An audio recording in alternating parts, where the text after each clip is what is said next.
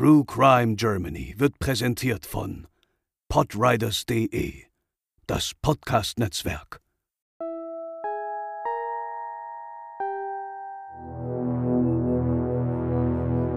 Ein Serienmörder wird in der DDR zum Tode verurteilt. Die Angehörigen seiner Opfer schließen mit den Taten ab. Doch Jahre später taucht der Mann wieder auf und mordet erneut. Heute bei True Crime Germany die Rückkehr des Rippers.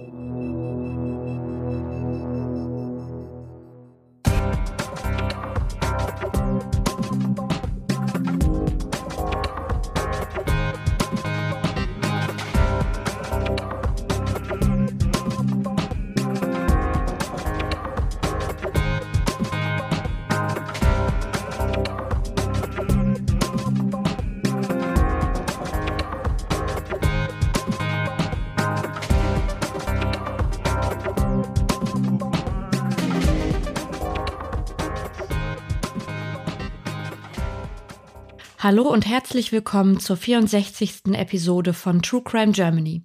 Ich bin Lena und bei mir sind wie immer Chris. Moin. Und André.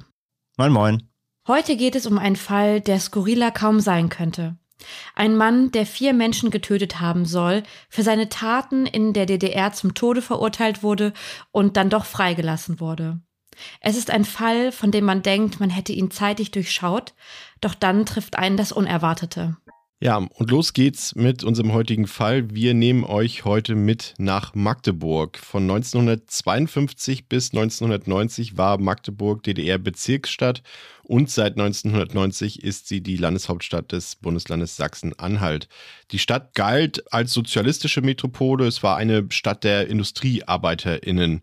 Und wir gehen zurück ins Jahr 1973, genauer gesagt zum 24. Februar. Damals war es ein Samstag und in einer Erdgeschosswohnung am Südring saß Familie H. zusammen zum Frühshoppen. So bezeichnet man einen geselligen Umtrug am Vormittag für diejenigen und euch, die das nicht wissen. Ein Kasten Bier und Skat spielen. So sollte das Wochenende der Familie starten. Doch als Dieter Hoffmann von seiner Mutter gebeten wurde, auf den Boden zu gehen und eine Wanne herunterzuholen, fiel ihm gegenüber des Dachbodens die geöffnete Tür der beiden Nachbarinnen auf. Zwei junge Frauen lebten dort gemeinsam. Eine dieser beiden Frauen war bis vor kurzem die Freundin von Gerd A., unserem heutigen Täter. An dieser Stelle sei noch ein kurzer Hinweis angebracht. Wir haben hier äh, teilweise, vor allem beim Täter, die Namensführung komplett geändert, da ja aus bestimmten Gründen, die ihr nachher noch im Verlauf der Episode hören werdet und äh, vor allem natürlich aufgrund des Rechts auf Rehabilitierung, die natürlich auch für Straftäter gilt. Ja, und dieser Gerd Arm, der war kein unbeschriebenes Blatt, denn er kam zu dem Zeitpunkt gerade erst kürzlich aus der Haft mit gerade einmal 19 Jahren. Die Wohnungstür der beiden stand nun offen, und als Dieter H. nach ihnen rief, bekam er keine Antwort. Es war unüblich, dass sich niemand meldete. Also rannte er wieder runter und informierte den Rest der Familie über die Situation. Chris zitiert aus einem Interviewabschnitt Ich komme mit hoch, da oben ist alles so rot, Marmelade, verschoben die ganzen Möbel. Ja, und wie hoch? Er, er guckte durch und sagte, Dieter, das ist keine Marmelade, das ist Original Blut. Nach dem Auffinden des Blutes in der gesamten Wohnung rannte Familie H. zur Telefonzelle auf der Straße und verständigte die Volkspolizei, die auch kurze Zeit später mit Blaulicht eintraf. Die Genossinnen der Mordkommission betraten die Wohnung der beiden Frauen und fanden schier Grauenhaftes darin. Sigmar Ludwitschak und Ernst Schmidt, ehemals Kriminalpolizisten in Magdeburg, erinnerten sich an die ersten Eindrücke vor Ort es war schon kompliziert, erstmal weiterzugehen, da der Fußboden, aber auch Mobiliar, Wände, Türen sehr stark mit Blut verschmutzt waren. Die Fülle von Blut, was man berührt, war blutig. Im Wohnzimmer sah ich dann zwei weibliche Leichen. Die eine lag vor dem Ofen, die andere lag auf der Schlafcouch. Das Blutbad vor Ort schockierte die Einsatzkräfte, doch sie mussten sich weiter durch die Räume der Wohnung tasten. Auf dem Tisch standen Bierflaschen. Offensichtlich wurde hier vorher ausgelassen gefeiert. Sofort stellte sich die Frage, hatte der Täter mitgefeiert? Ist die Stimmung womöglich aufgrund eines Alkoholrausches gekippt und führte daher zu solch einer schrecklichen Tat? Äh, nach diesem Überblick fanden wir dann in einem Sessel Bekleidungsstücke eines Mannes und einen Personalausweis. Wir waren der Meinung, der Täter war so freundlich und hat seinen Ausweis hinterlassen. Mit diesem Beweisstück fuhr Kriminalpolizist Schmidt nun in die Dienststelle, um den Ausweis überprüfen zu lassen und direkt die Person zur Fahndung ausschreiben zu lassen, während Ludwig Schack weiter die Wohnung durchsuchte in der Hoffnung auf weitere Spuren. Und er wurde fündig. Zwischen Kleiderschrank und Wand fand er einen großen Haufen an Decken und Bekleidungsgegenständen. Darunter fand er eine weitere Leiche, dieses Mal männlich und unbekleidet. In diesem Moment war klar, wem der Personalausweis und die Kleidung auf dem Sessel gehörten, nämlich leider nicht, wie vermutet, dem Täter. Bei den drei Leichen handelte es sich um Frank L., Kraftfahrer bei der Post, die 17-jährige Ilona J., die zu der Zeit keiner Beschäftigung nachging, und die 23 Jahre alte Ingrid R., Briefträgerin und ledige Mutter eines einjährigen Kindes. Ein kräftiger Schnitt entlang der Kehle war ihre Todesursache. Ebenso wurde ihr ein starker Schlag gegen die Schläfe beigefügt, was zu einem Schädelbruch führte. Die Kripo ermittelte nun in ganz Magdeburg und fand dadurch den Kontakt zu dem Stiefvater von Ingrid R., der laut eigener Aussage ebenfalls an dem Abend, als ausgelassen gefeiert wurde, vor Ort war. Und auch der besagte Gerd A., der Ex-Freund von Ilona J., war dort. Der Mann, der erst drei Monate zuvor aus der Haft entlassen worden war und das auch nur aus reinem Glück. Als das Opfer Frank L. zur Party stieß, kippte die Stimmung bei Gerd A. Denn Frank war der neue Freund seiner Ex Ilona. Erst Stiefvater Dieter S. bat daher, die Feier zu beenden, denn es war mittlerweile auch schon zwischen 10 und 11 Uhr abends. Er witterte Streitigkeiten unter den beiden Männern und löste die Gesellschaft auf. Gerd A. saß vor diesem tragischen Unglück bereits in Haft, und zwar, weil er seinen Stiefvater im Zorn mit einem Messer attackierte. Aber fangen wir einmal etwas eher in seinem Leben an und ergründen, warum es eben genau zu dieser Tat kam. Ja, er war ein ungeliebtes Kind, wurde von der Mutter schon früh abgeschoben, in Heime gesteckt oder zu seiner Oma gebracht, die ihm Angst machte, indem sie sich zum Beispiel totstellte. Und schon im jungen Alter von sechs Jahren wurde er aktenkundig, denn er war sehr häufig aggressiv und er klaute. Und keiner kam irgendwie so richtig mit ihm zurecht. Jezorn und Anfälle, um seinen Willen durchzusetzen, wurden bei ihm im Alter von schon zwei Jahren attestiert. Dass das Kind einsam war und verzweifelt, weil es ohne ein liebevolles Elternhaus aufwuchs, wurde nicht verschriftlicht. Mit 14 landete er dann im Jugendwerkhof und was jetzt nach einem weiteren Heim klingt, stellt sich aber ja als etwas weitaus Schlimmeres heraus, André. Ja, der Jugendwerkhof oder auch kurz JWH genannt, war eine Einrichtung im System der Spezialheime der Jugendhilfe in der DDR. Eingewiesen wurden sowohl männliche als auch weibliche Jugendliche im Alter von 14 bis zu 20 Jahren, die im Sinne der DDR-Pädagogik als schwer erziehbar galten, dem Staatsziel der Erziehung zur sozialistischen Persönlichkeit nicht entsprachen oder aus Sicht verschiedener staatlicher Organe wie etwa Schule, Betriebe, der Volkspolizei, der Staatssicherheit und so weiter nicht in das Gesellschaftsbild der DDR passten. Die Aufgabe der Jugendwerkhöfe war die Umerziehung mit dem Ziel der Heranbildung vollwertiger Mitglieder der sozialistischen Gesellschaft und bewusster Bürger der Deutschen Demokratischen Republik. In den Einrichtungen herrschten teilweise menschenunwürdige Bedingungen. Die Insassen waren de facto weitgehend rechtlos und oftmals Gewalt, Schikanen und Misshandlungen ausgesetzt. Viele ehemalige Insassen leiden noch heute an posttraumatischen Belastungsstörungen. Ja, und hier lernte Gerd A., dass Schwäche mit Gewalt beantwortet wurde. Er vertraute kaum jemandem, hatte keine Freunde doch eine Person, der er sich voll und ganz anvertraute, das war Ilona J. Sie war seine erste große Liebe und eine Frau, die wirklich zu ihm stand.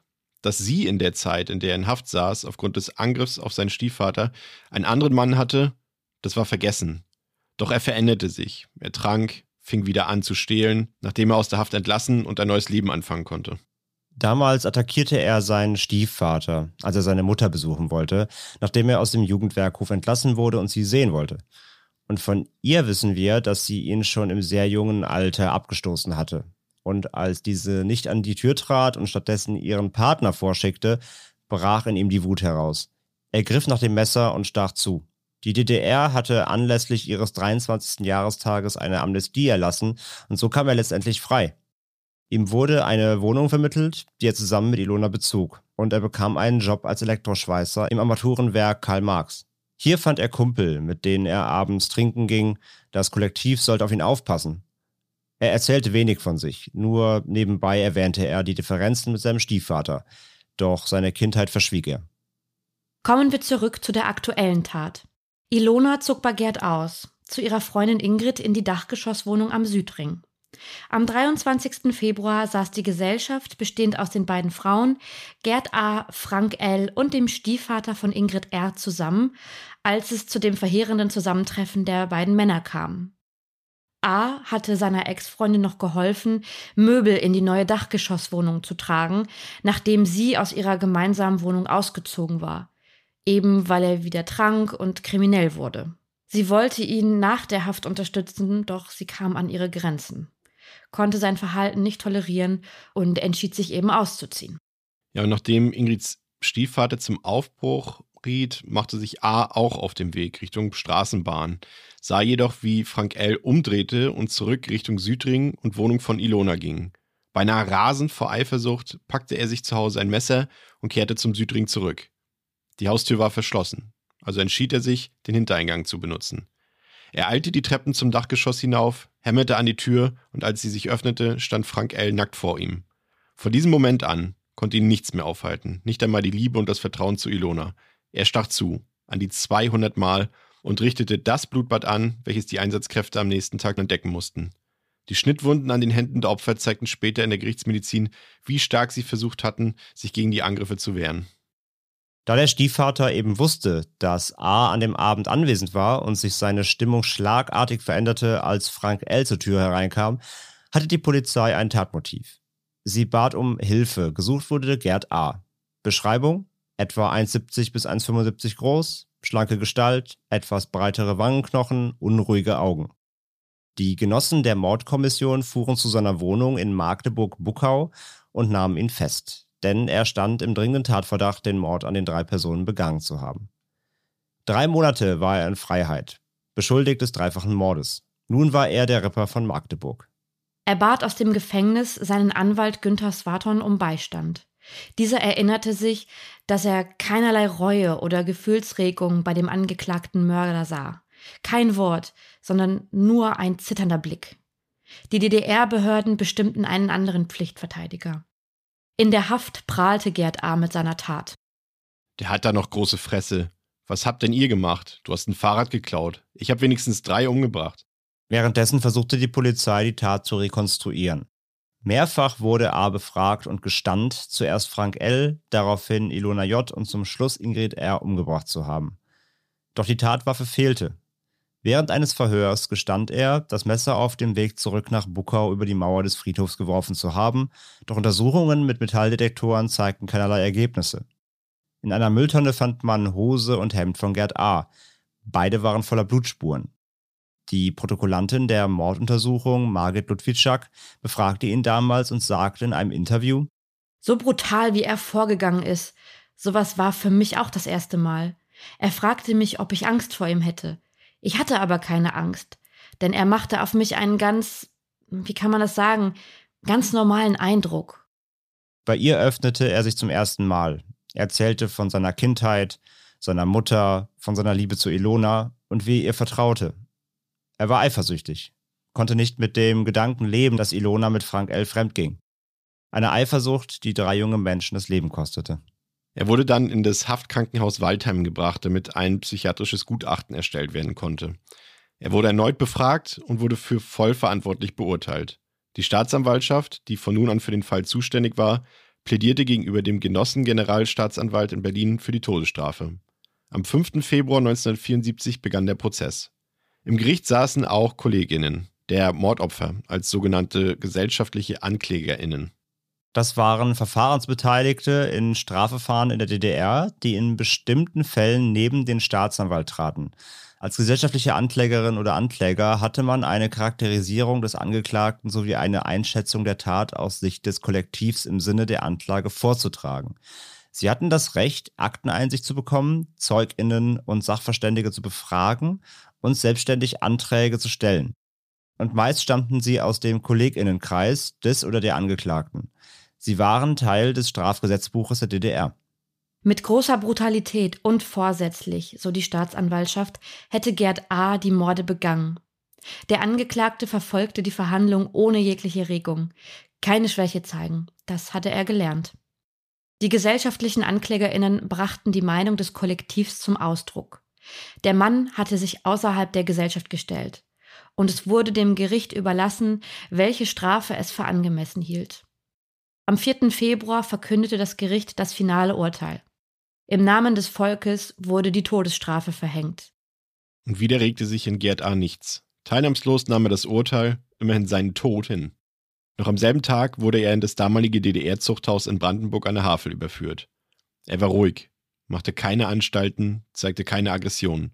Im Zuchthaus sollte er die Zeit bis zu seiner Hinrichtung verbringen. Er legte Berufung gegen das Urteil ein, doch im April 1974 wurde sein Antrag zurückgewiesen.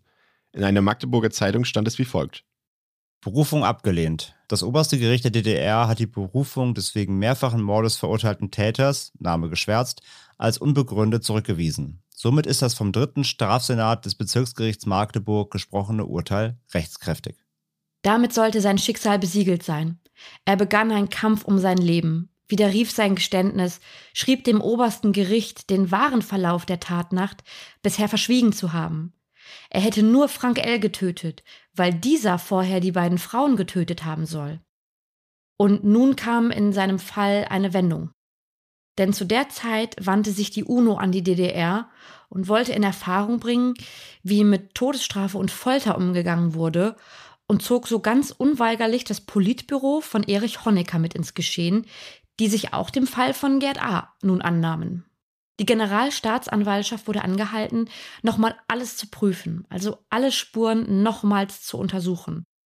Und dabei trat tatsächlich eine Beweislücke zutage, nämlich an der Kleidung des Täters. Wir erinnern uns, dass sowohl an Hemd als auch an der Hose Blutspuren gefunden wurden. Diese waren allerdings nur vom männlichen Opfer, also Frank L., und nicht von den beiden Frauen. Von ihrem Blut war weder auf der Kleidung noch auf den Schuhen eine Spur zu finden. Das sind Hinweise, die sein zweites Geständnis, dass er die Frau nicht getötet hätte, bestätigten. Ja, und daher hätte der Tathergang ein anderer gewesen sein können. Und die Generalstaatsanwaltschaft musste eingestehen, dass es, ein, ja, dass es keine klare Reihenfolge mehr gab, in der die Morde begangen wurden. Und Gerd A. forderte ein Gnadengesuch an. Und da der Fall aufgrund der Anfrage der UNO nun auch zu Honeckers Aufgaben gehörte, landete das Gnadengesuch eben auf seinem Tisch. Und am 24. September 1974 stimmte er der Gnadenentscheidung auch zu. Gerd A. erfuhr davon erst zwei Monate später. Sein Todesurteil wurde nun in lebenslänglich umgewandelt. Und dazu muss man auch nochmal wissen, dass die Todesstrafe in der DDR erst im Jahr 1987 abgeschafft wurde. Ohne die Gnadenentscheidung wäre Gerd A. hingerichtet worden. In der Bundesrepublik Deutschland hingegen wurde die Todesstrafe bereits 1949 mit Einführung des Grundgesetzes verboten. Zu diesem Thema haben wir in unserer Folge 45 im Zusammenhang mit einem Fall bereits einiges gesagt. Ab dem Moment der Begnadigung wurde Gerd A. auffälliger, aggressiver. In seiner Akte wurde Affektverhalten notiert. Mindestens einmal pro Jahr schrieb er an Staatschef Erich Honecker und forderte seine Freilassung. Am 28. Mai 1989 wurde dieses Gesuch zum letzten Mal abgelehnt. Und dann kam die Wiedervereinigung. Der Einigungsvertrag stellte seine Morde nun unter bundesdeutsches Recht. Dieses Recht rettete ihn vor der lebenslangen Haftstrafe, denn zur Tatzeit war er ein Heranwachsender und als solcher hätte er zu maximal zehn Jahren Haft verurteilt werden dürfen. Im April 1991 war Gerd A., also wieder ein freier Mann und Bürger der Bundesrepublik Deutschland. Er war zu der Zeit 42 Jahre alt, hatte den Großteil seines Lebens im Gefängnis der DDR oder in Erziehungsheimen verbracht. Er hatte keine Freunde, keine Bleibe, nur seine Kumpel aus dem Gefängnis kannte er. Das Sozialamt vermittelte ihm daraufhin eine Wohnung in Brandenburg. Von seiner Tat und dem Gefängnis erzählte er niemandem, auch nicht seiner neuen Nachbarin, die sich heute erinnert. Ich kenne ihn nur als netten Mann. Ich kenne ihn nicht anders. Einen netteren Nachbarn kann sich keiner wünschen. Gerd A. versuchte, neue Kontakte aufzubauen. Dem Alkohol hatte er inzwischen strikt abgeschworen und war auf Kaffee umgestiegen. Dem Brandenburger Gastwirt Burkhard S. fiel Gerd A. immer wieder negativ auf. Er hatte diesen starren Blick, diesen Ausziehblick. Er hat die Mädels nicht nur angeguckt, sondern inhaliert. Auffällig war auch der häufige Besuch junger Mädchen bei A zu Hause. Auch seine Nachbarin sprach ihn darauf an, er solle sich doch reifere Frauen suchen. Gerd A. sagte, die Mädchen wollen bei ihm nur Kaffee trinken. Er war auf der Suche nach Zuneigung. Etwas, was ihm in seinem Leben fast immer fehlte. Inzwischen arbeitete er auch wieder. als Hausmeister in einem Bordell. Am Sonntag, den 19. März 1995, lernte er die damals 16-jährige Melanie J. in einer Kneipe kennen. Melanie hatte einen Freund bei der Bundeswehr, der aber an dem Abend keinen Ausgang bekam und bei ihren Eltern wollte sie sich an diesem Wochenende auch nicht sein. Und so vertraute sie sich Gerd A. an, bis sie gemeinsam aufbrachen und mit seinem Auto wegfuhren. Familie und Freunde hörten ab diesem Sonntag nichts mehr von Melanie und begannen drei Tage später nach ihr zu suchen. Alle Zeugen sagten das Gleiche. Sie wäre zuletzt in der besagten Kneipe mit Gerd A. gesehen worden. Die Mutter von Melanie ging daraufhin zur Polizei, die eine Vermisstenanzeige aufnahm. Gerd A. war den Beamtinnen zu diesem Zeitpunkt unbekannt, denn ein Computer bzw. eine Datenbank oder eine Kartei, in der sie den Namen hätten überprüfen können, stand ihnen zu diesem Zeitpunkt noch nicht zur Verfügung. Die Polizei nahm ihre Arbeit auf. Jede Streife wusste von der vermissten Anzeige. Doch Melanies Mutter wollte nichts unversucht lassen und traf sich auf eigene Faust mit dem Wirt der besagten Kneipe, in der ihre Tochter zum letzten Mal mit ihrem Begleiter gesehen wurde. Sie erzählte dem Wirt alles, was sie bis dahin wusste. Aber vor allem, dass sie schon bei Gerd A. war. Sie äußerte das nicht zufällig, denn der Wirt war nebenberuflich Privatdetektiv und früher Kriminalpolizist. Gemeinsam mit Melanies Freundin war die Mutter bei Gerd A. und spürte angeblich sofort, dass genau dieser Mann ihrer Tochter etwas angetan hatte. Burkhard S. observierte den verdächtigen Gerd A. nun durchgängig und sprach sogar bei diesem vor. Die beiden kannten sich ja schließlich aus der Kneipe. S. schilderte, dass A.s Wohnung auffällig ordentlich war. Alles war sauber, alles war ordentlich und auch frisch bezogen. Doch über dem Sofa fehlte ein längeres Stück Tapete. A suchte dafür Ausreden und der Privatdetektiv nahm das zunächst so hin, ohne zu ahnen, was sich tatsächlich in der Wohnung des Verdächtigen abspielte. In der Nacht zum 27.03.1995 ging etwas nach Mitternacht bei der Polizei ein Anruf ein. Der Anrufer teilte mit, dass das gesuchte Mädchen, also Melanie, bereits tot sei und Gerd A. wäre ihr Mörder. Nun suchte auch die Polizei Gerd A. persönlich auf. Zu Hause war er nicht, dennoch fand ihn die Polizei und stellte direkt die entscheidende Frage: haben Sie Melanie getötet? A streitete alles ab und wurde laufen gelassen. Am folgenden Tag wurde Gerd A. am Bahnhof in Brandenburg beobachtet. Mittlerweile waren auch die bekannten Taxifahrer von Privatdetektiv S. sensibilisiert worden. S. fuhr ebenfalls zum Bahnhof und sprach Gerd A. an, wo dieser hinwolle. Nach Berlin, um etwas zu erledigen, sagte er. S. brachte sein Gegenüber dazu, nochmal zum Reden mit ihm in sein Auto zu steigen. A. schien dem Kneipier zu vertrauen und ließ sich zu dessen Wirtschaft fahren. Über mehrere Stunden redeten die beiden miteinander. In der Folge suchte Gerd A. einen Anwalt auf und gemeinsam erschienen die beiden am nächsten Tag auf dem Polizeirevier. Hier gab er ein Geständnis ab. Er wollte mit Melanie in seiner Wohnung Geschlechtsverkehr haben. Die darauffolgende Abweisung Melanies habe er nicht ertragen können, also wirkte er sie und schlug anschließend mit einer Whiskyflasche zu. Melanies Leiche hatte er anschließend mit einem Auto nach Plaue gebracht, einer Ortschaft unweit westlich von Brandenburg an der Havel. Die Leiche versteckte er in einem ehemaligen Kohlebunker zwischen Müll und Unrat. Und dort fand die Polizei auch die Leiche des Mädchens. Die letztendliche Todesursache, die durch die Gerichtsmedizin festgestellt werden konnte, war ein Schädelbruch. Bei der Kripo wiederholte Gerd A. dann sein Geständnis und die Augenzeugen der Polizei schilderten, dass die ganze Angelegenheit den Geständigen emotional ja, komplett kalt ließ. Der Prozess gegen Gerd A. begann am 5. Dezember 1995. Dieser fand vor dem Landgericht in Potsdam statt. Und nun kam die traurige Wahrheit ans Tageslicht. Vor allem die Presse deckte nun nach und nach die Vergangenheit des Angeklagten auf. Gerd A. war ein Wiederholungstäter. Er wurde in der DDR als Ripper von Magdeburg bekannt. Die Presse sprach auch mit den Angehörigen der Opfer seiner Mordserie aus DDR-Zeiten und diese konnten nicht fassen, was ihnen da erzählt wurde. Denn sie waren natürlich, aber irrtümlich in dem Glauben, dass an Gerd A. die Todesstrafe vollzogen wurde. Ein Justizirrtum war das letztendlich jedoch nicht. Die Rechtsprechung der BRD hat die Freilassung des Mörders so vorgesehen. Sie war rechtmäßig. Aber das ändert nichts an der Frage, ob wirklich alles Mögliche getan wurde, um die Freilassung A damals zu verhindern. Vermutlich nämlich nicht. Bei einem psychiatrischen Gutachten wurde festgestellt, dass sowohl der Alkoholeinfluss als auch die affektive Erregung durch die Abweisung durch Melanie die Tat in Gerd A. auslöste.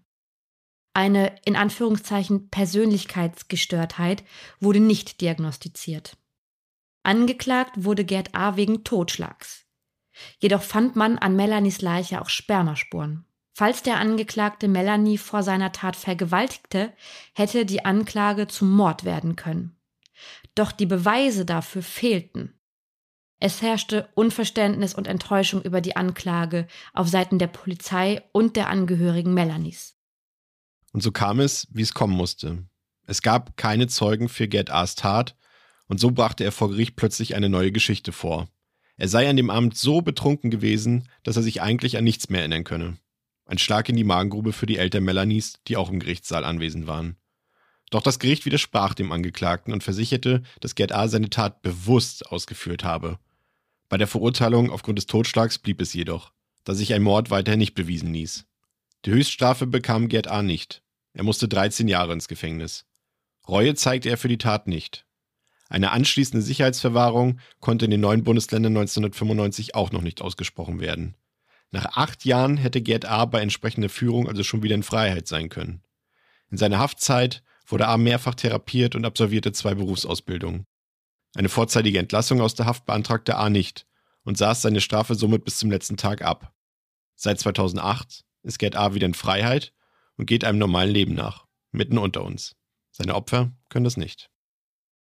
Ja, und das, liebe ZuhörerInnen von TrueCon Germany, das soll es für heute gewesen sein mit einem Fall, der auch eine sehr spannende, aber gleichzeitig auch schockierende Wendung vollzogen hat. Sicherlich kann man das immer, wenn man nicht in der Materie steckt, in der, in der juristischen Materie steckt, nicht nachvollziehen, wie hier Entscheidungen getroffen wurden, wie hier manchmal auch Urteile gefällt wurden. Aber so ist eben das Rechtssystem und dem leisten wir alle Folge. Wir hoffen trotzdem, dass es euch in Anführungszeichen Spaß gemacht hat bei unserer heutigen Folge und wir hoffen, dass ihr auch beim nächsten Mal wieder dabei seid. An dieser Stelle wünschen wir euch auch schon mal ein frohes Weihnachtsfest und frohe Festtage, denn wir kommen zwar diesen Monat nochmal, aber erst am 26., am zweiten Weihnachtsfeiertag. Bis dahin also schon mal ein ruhiges Fest euch allen. Macht's gut und bleibt sicher.